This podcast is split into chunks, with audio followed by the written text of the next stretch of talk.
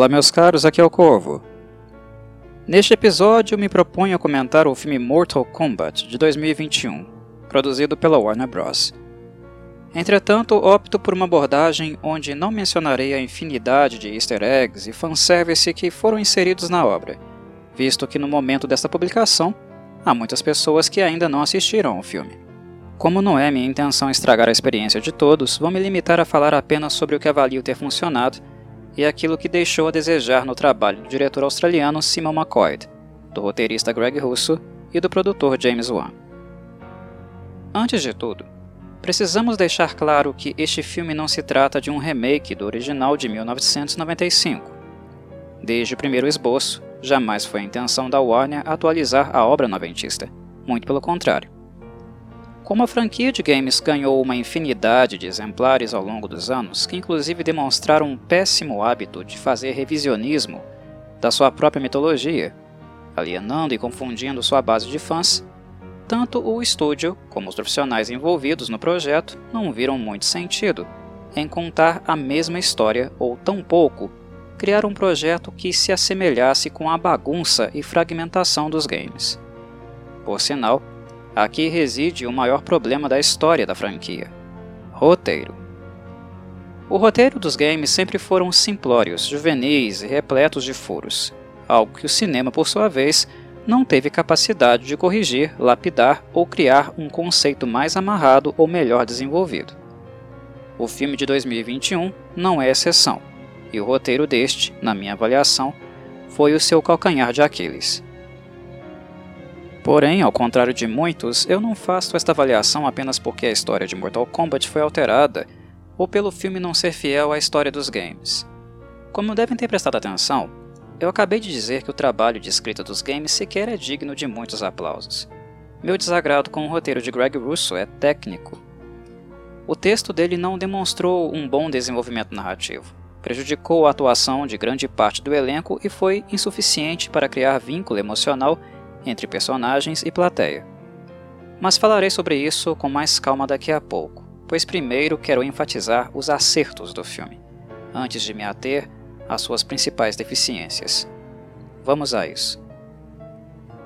Era esperado que, pelo menos graficamente, Mortal Kombat seria um filme mais atrativo. Não cabe aqui fazermos qualquer tipo de comparação com um filme de 1995, obviamente pois além de ser algo pouco inteligente, também é desonesto. A primeira adaptação, como devem saber, não dispunha de um orçamento tão grande, e muito menos de tecnologia para apresentar visualmente todos os poderes e flagelos que esperamos de um filme do Mortal Kombat. Um intervalo de 26 anos, com a velocidade do desenvolvimento das tecnologias gráficas, coloca os dois filmes em eras completamente distintas e sem nenhum tipo de correlação. Em 1995, a CGI em cinema não passava de um bebê, e a animação horrenda de Reptile deixou isso bastante claro. Há duas décadas, nos referíamos a CGI como descoberta e experimentação. Nos tempos atuais, lidamos com a tecnologia como um fator bem mais consolidado e acessível, embora continue sendo um artifício relativamente muito caro. Este esclarecimento é necessário para que entendamos duas coisas. A primeira eu já mencionei, sobre a irrelevância da comparação entre os filmes. E a segunda é o fato da CGI do Mortal Kombat de 2021 não ser um aspecto do mesmo que justifique qualquer tipo de aclamação. Na minha avaliação, a CGI é satisfatória, embora não seja a melhor que podemos encontrar na sétima arte atualmente.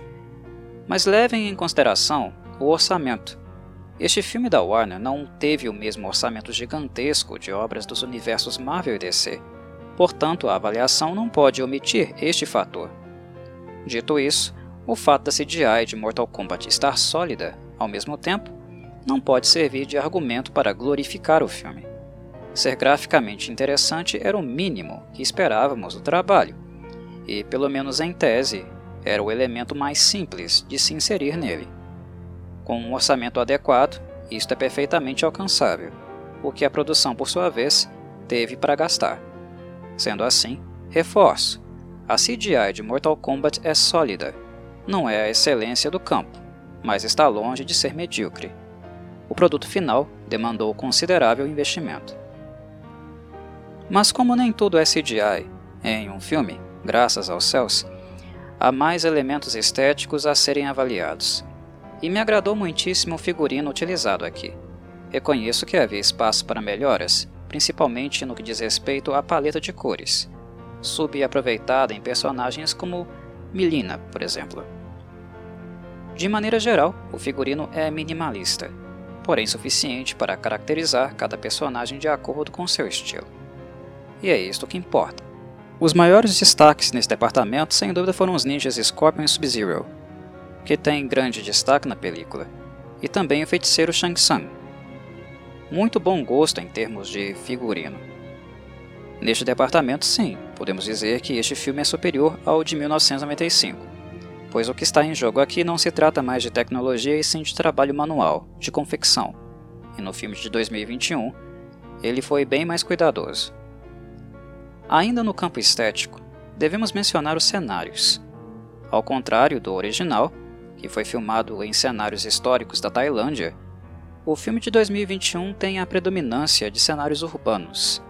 Algumas paisagens desérticas da Austrália foram utilizadas para ambientar o Templo da Luz, mas de maneira em geral, em termos de fotografia, não há muito para se admirar no novo filme.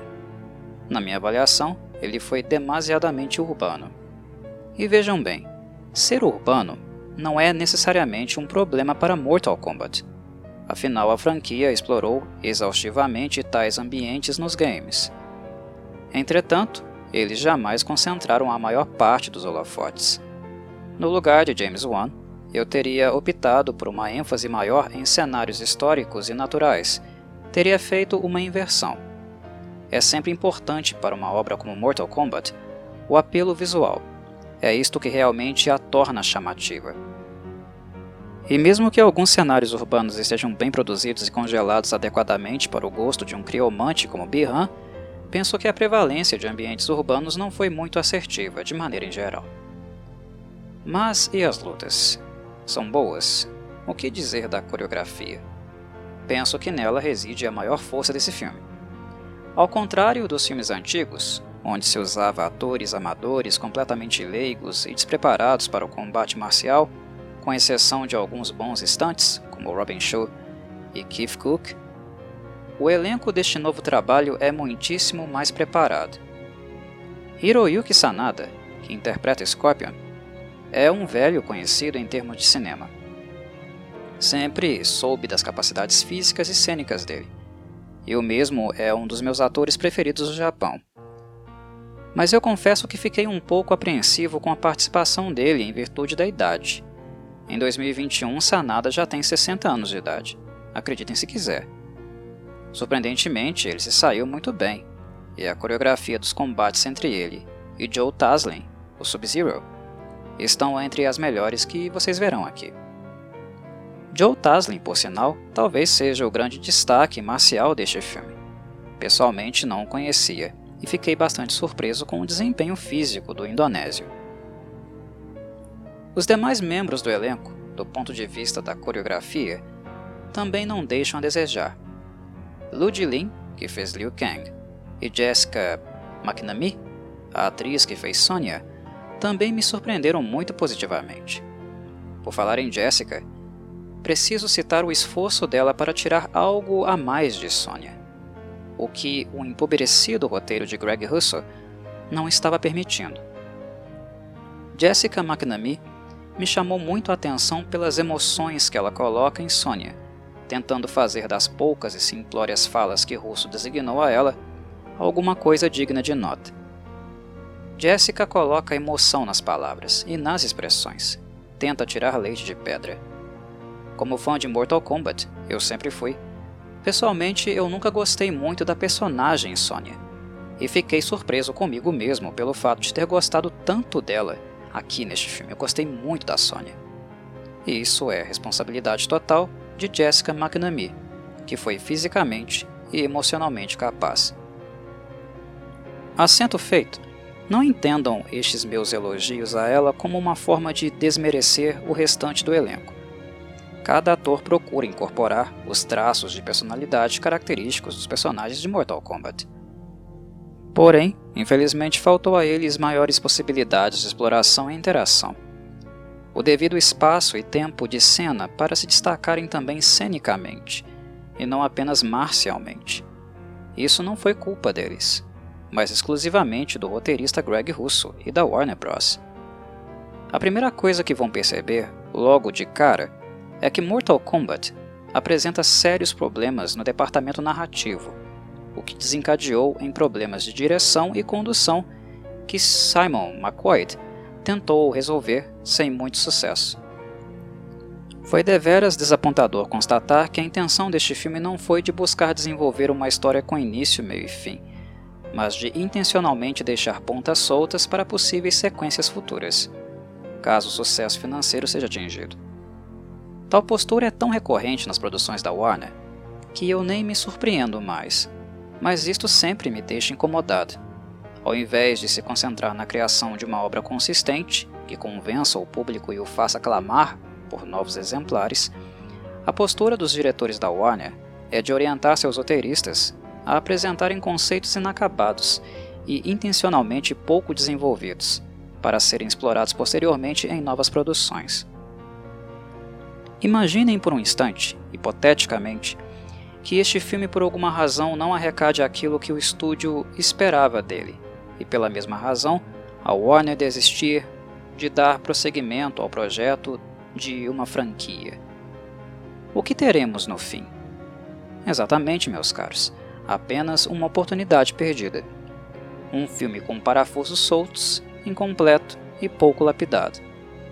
Tanto do ponto de vista técnico quanto do ético, este é um aspecto das produções da Warner que me desagrada profundamente, porque se fossem pensadas como filmes únicos, as produções do estúdio poderiam ser muito mais sólidas. O que temos aqui não é um filme do Mortal Kombat, mas sobre o Mortal Kombat. Conseguem entender a diferença? Este sequer pode ser considerado o primeiro capítulo de uma possível franquia de filmes, mas apenas um prólogo. É uma breve introdução a alguns personagens que utiliza elementos da mitologia dos games, ao mesmo tempo em que insere novos dados e altera outros. E como introdução, Mortal Kombat não funciona bem, justamente por ser um filme muito curto. Alguns poderão argumentar que as várias cenas de luta tomaram muito tempo da película, não deixando muito espaço para o desenvolvimento do background, das origens dos personagens e das relações interpessoais entre eles. Mas eu não retiraria uma luta sequer deste filme, pois todas estão muito, muito satisfatórias. O real problema foi o filme ser curto demais, o que impediu que o elenco fosse mais explorado e tivesse suas histórias melhor desenvolvidas. Penso que Mortal Kombat deveria ter sido um filme de aproximadamente duas horas e meia de duração para justificar sua pretensão de introduzir um novo universo cinematográfico. Uma hora e quarenta apenas, pois os dez minutos restantes são apenas créditos, foram suficientes apenas para desenvolver as cenas de combate e alguns conceitos alternativos que Greg Russo inseriu nessa adaptação, como a marca do dragão, a fonte de energia arcana e a tentativa de Shang Tsung de sabotar o torneio que ainda está para acontecer no futuro. Para qualquer coisa adicional, não houve tempo útil. Eu cheguei a ficar com pena do elenco por um lado, pois vi em alguns deles capacidades de crescimento cênico, como em Jessica, por exemplo, e ao mesmo tempo fiquei insatisfeito com o fato de o filme contar com um ator tão acima da média como Sanada e ele acabar subaproveitado em termos de dramatização. Muitos defensores cegos e comodistas irão dizer: Ah, mas Mortal Kombat sempre foi essa coisa trivial aí. A gente só joga os games por causa da violência, dos fatalities e blá blá blá. E disseram bem, os games. Games e filmes são tipos de mídia completamente diferentes, e o nível de exploração e lapidação na segunda é infinitamente maior, a ponto de ser legítimo qualquer desejo dos cinéfilos por uma obra mais madura, imersiva e bem amarrada, mais desenvolvida que os games. São muitos atores e profissionais de ponta envolvidos para que nos contentemos apenas com um filme no mesmo patamar narrativo de um game. Isso é muito pobre. O que os fãs de Mortal Kombat sempre quiseram ver no cinema eram os fatalities, da forma explícita e sanguinolenta dos games. E isto eles finalmente conseguiram com este filme. Mas outras provocações precisam ser feitas. Com um roteiro tão disperso, sem profundidade, muito apressado e sem desenvolvimento de personagem, os fatalities por si só se justificam? Vemos alguns combatentes caindo por terra, sendo trucidados ao longo do percurso. Mas aí vos pergunto: o roteiro de Greg Russo nos deu elementos suficientes para que nos importássemos com eles? Para que ficássemos tristes, frustrados, desapontados ou eufóricos enquanto algum deles era trucidado? Não, definitivamente não. A falta de dramatização faz desses personagens apenas números, completamente descartáveis aos nossos olhos. Não há material e tão pouco tempo útil para que passemos a sentir qualquer coisa por eles, considerá-los valiosos, para eliciar em nós qualquer temor de que eles sejam destruídos. Não sei dizer ao certo se a franquia vai banalizar as mortes dos personagens da mesma forma que os games o fizeram. Ainda é cedo para dizer. Mas se um personagem for morto em um filme para logo retornar no seguinte, a indiferença dos cinéfilos tende a surgir da mesma forma como surgiu nos gamers. Cinema é uma forma de retratação diferente, que precisa prezar por conteúdo emocional, mesmo em uma obra como Mortal Kombat. E falando tanto como cinéfilo e como gamer, penso que as duas coisas podem perfeitamente ser conciliadas podemos ter todo o grafismo e barbárie de Mortal Kombat, todos os poderes fatales e brutalities, mas podemos ter também dramatização e melhor desenvolvimento das personagens para que minimamente nos identifiquemos com elas, torçamos pelo seu sucesso e fiquemos tristes com as suas mortes. Basicamente, isto é o que diferencia um filme de uma concha vazia, uma obra que fica marcada na memória e outra completamente esquecível. Dentre todas as adaptações feitas para Mortal Kombat até 2021, continuo pensando que a animação Mortal Kombat Legends Scorpion's Revenge de 2020 seja a melhor até aqui. Avalio que seja superior ao filme de 1995 e também ao de 2021, o que é irônico de certo modo pelo dinheiro investido, a completa e total falta de pretensão que aquela animação tinha. De qualquer modo, como um protótipo, que é o termo que melhor posso usar para descrever o filme de 2021, penso que há muito espaço para melhoras, correções e desenvolvimento nas sequências, caso a Warner opte pela continuidade. Não penso que este filme seja ruim, como deixei claro na minha fala. Aquilo que ele faz bem, fez muito bem. Mas, infelizmente, o filme de Simon McCoy, James Wan, e Greg Russell, apenas atingiu seu propósito pela metade, e apenas se justificará caso realmente tenha prosseguimento.